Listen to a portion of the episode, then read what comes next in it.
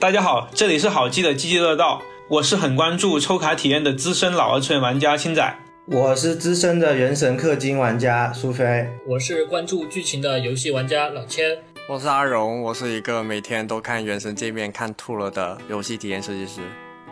这一期想跟大家聊一下现在市面上很火的二次元手游，就是原神 Like 游戏。正好我们几个里边有原神的资深玩家，苏菲跟大家说一下什么叫原神 Like 吧。其实就我的理解啊，原神 Like 首先第一个是得是二次元，对吧？然后第二个就是它多端的一个游戏，包括手机啊、PC 啊，然后各主机端都会上。然后另外一个就是开放世界，就是开放世界的地图，然后没有那种 loading 啊什么的。第四个就是靠着那个角色的人设的魅力，然后引诱大家来氪金。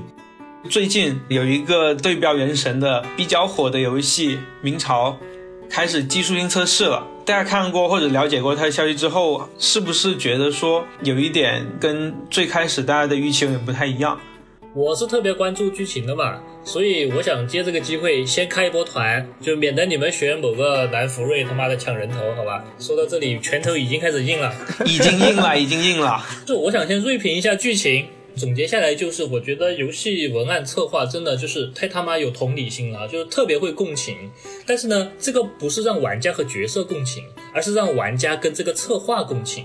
两个名场面，第一个名场面就是那个赤霞引导任务。哦，我角色本身就是因为失忆了，才很难去共情你游戏里面其他角色。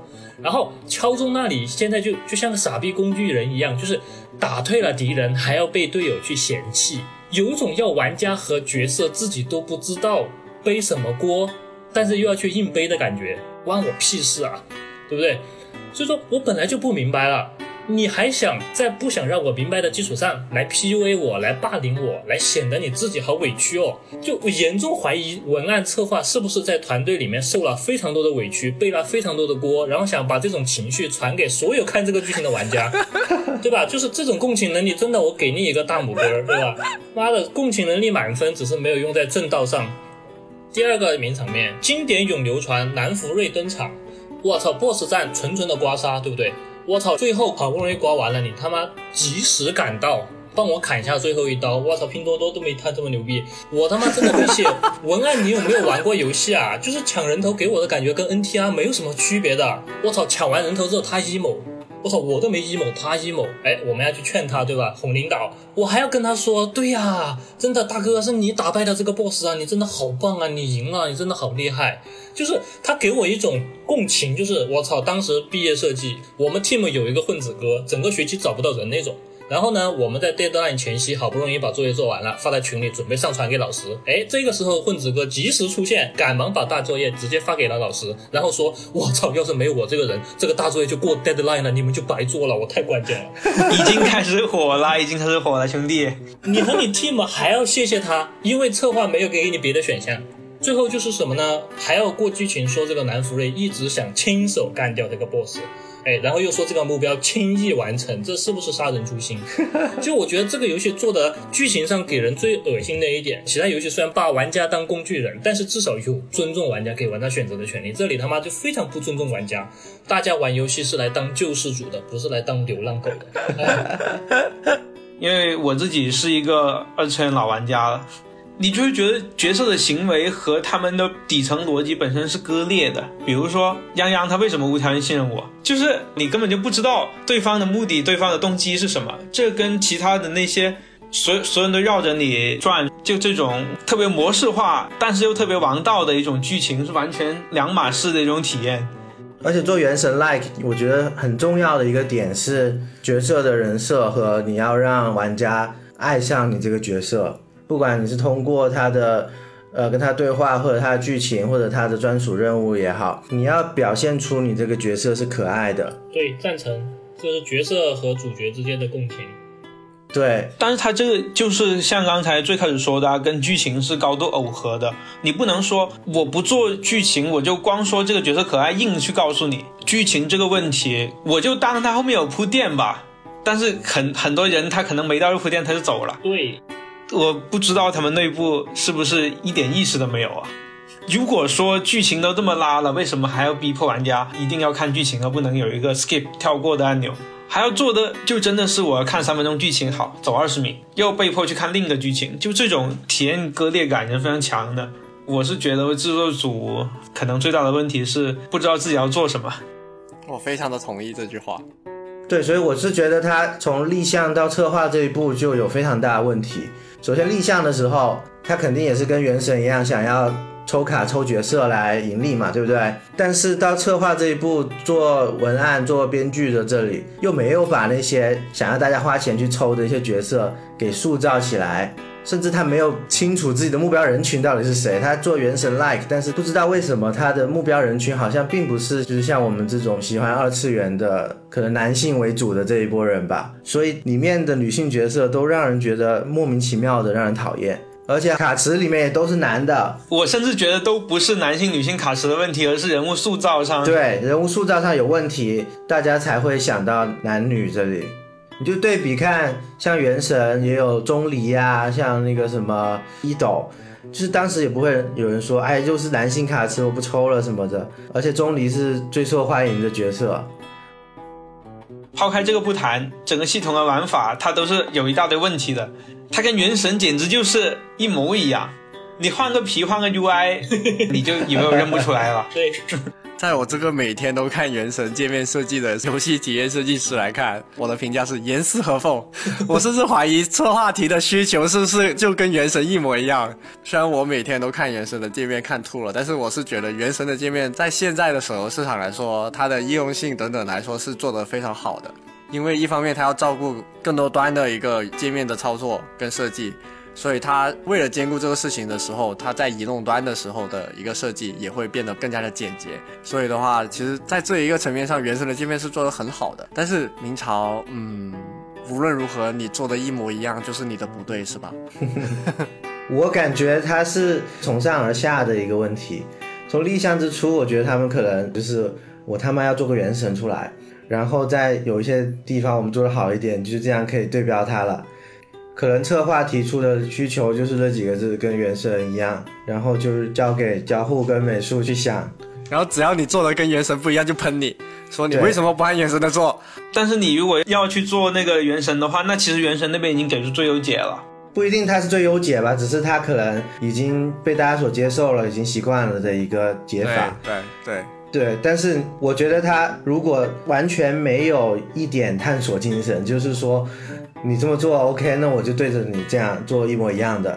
除了界面之外啊，甚至玩法，甚至任务设置，像每日的四个委托，每个委托十个那个原石，然后像那个货币系统，甚至那个抽卡的那个数字，全部都一模一样。但是有意思点在于，初始送的这些东西又比原神还要少一点。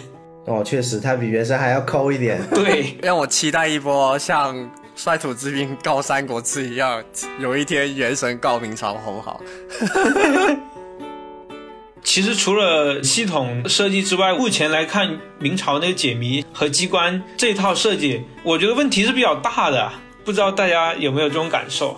感觉解谜就是抄原神而已啊，比较少自己的思考，而且整个世界显得一点人气都没有，非常空。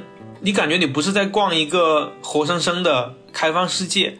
有一些玩法还有系统，如果能够好好的结合到探索或解谜流程里边去，是不是可以更好？对啊，就是让整个游戏世界显得更加生动。比如说那个深海系统，最简单的就是，如果你遇到一个流水机关，然后用那个深海带有冰属性的那一套去把它冻住，那可能你就可以在流水上行走。反正就是。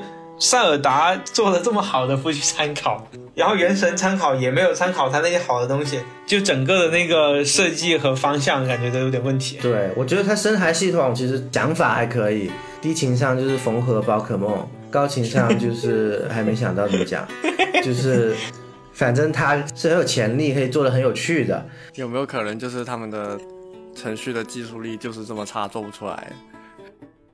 关于战斗系统，你们有什么看法吗？其实，战斗系统我觉得做的还不错了，但是就会比较难理解，有没有？就你看教程看不懂，就是冷启动太太差了。确实，我是觉得有点难理解。就是它有一个那个相相当于连携的系统，就是你用一个角色打了之后，其他角色它会打到一定程度会发光，然后你可以跟它连携，然后产生一个类似于原神的元素反应的东西。但是那个东西就感觉非常不直观，就是我不知道这个角色跟那个角色它会产生什么反应，然后会有什么结果。因为它的名称改了呀，本来你可以直接叫火，它它非要改成应该热熔属性。为了差异而差异，原神那个本身是比较好的介绍模板了，他又去搞一个为了差异搞新的东西，增加了理解门槛。但是这一套其实在战双的时候已经用过一次了，就是加了一些莫名其妙的世界观包装，然后就把同样的概念就换了一个表达。感觉他们是想要做一个很战斗，然后可能调性比较高，有点像《死亡搁浅》那种世界观，然后那些人又。一副你欠了他很多钱的感觉的那种，就比较高逼格的感觉，但是失败了。可能这种二次元的人根本不吃这一套。我们刚才说了这么多啊，但实际上我觉得《原神》Like 本身还是比较能够被玩家所接受的，只不过可能明朝他自己在制作上有自己的问题，所以想跟大家探讨一下怎么去做才能做好一个呃玩家比较喜欢的《原神》Like 类型的游戏。我觉得要做好的其中一点就是你不能什么都抄原神。其实原神它本身从立项的时候，它就不是很多东西都有很深刻的思考，而是就是想要把资源都集中在讲故事和角色这边的。所以它其实很多的那些像战斗系统啊和那种什么圣遗物这个系统，这些其实都是用烂的，也是抄别人的，而且是很很简单很直接的。所以我觉得你做原神 like 不是说要抄它这种形式上的东西，而是我觉得是有一个精神上的东西你要拿捏到位，就是怎么样让你游戏里的角色令到玩家发自内心的感受到这个角色的魅力，然后才要花钱去抽它，想要用它。特别是你看它的很多角色的动画、专属的任务里面的剧情。它都是经过精心的打磨的，就是要让你觉得我操这个角色我他妈不抽怎么行？就是要有这种讲故事的能力，我觉得才是原神 like 的核心的一个点。我非常同意苏菲刚才说的这一个点。其实我对这个点其实总结下来，我是觉得它是就是二次元这个关键词出来的。就只要是你是一个二次元二游的话，其实你基本都要做到这一点，来让玩家去为角色付费。不然的话，其实你这个游戏是走不下去的，因为你没有持续的收入来源来支撑你继续往下开发。在除此之外，我觉得另外一个关键词或者是关键点就是大世界。我理解原神 Like 一个最主要要解决的一个冲突点就是你怎么将不同的角色在大世界里面能够产生更大的作用。而原神的解法就会刚才有提到的，比如说元素之间的反应啊等等的这些事情，来用于大世界的一些内容的解谜上。那你就会有持续的兴趣去为更多不同的角色去付费，这是从另外一个层面上去刺激玩家去做这样的事情。但是现在明朝其实角色的一个差异化更多是在战斗上，但这个是否能够支撑得起用不同的角色在每一个场景的战斗都能达到不同的体验？我觉得这个事情是难度非常的大。这期的饥饿道就到这里了，各位观众老爷，你们觉得《原神》Like 游戏要怎么设计会更好呢？欢迎在弹幕和评论区留下你们的看法。喜欢这个 Podcast，请务必一键三连、弹幕、评论、转发。想要看到更多关于设计的视频，记得关注我们好记吧。我们下期再见，拜拜，拜拜。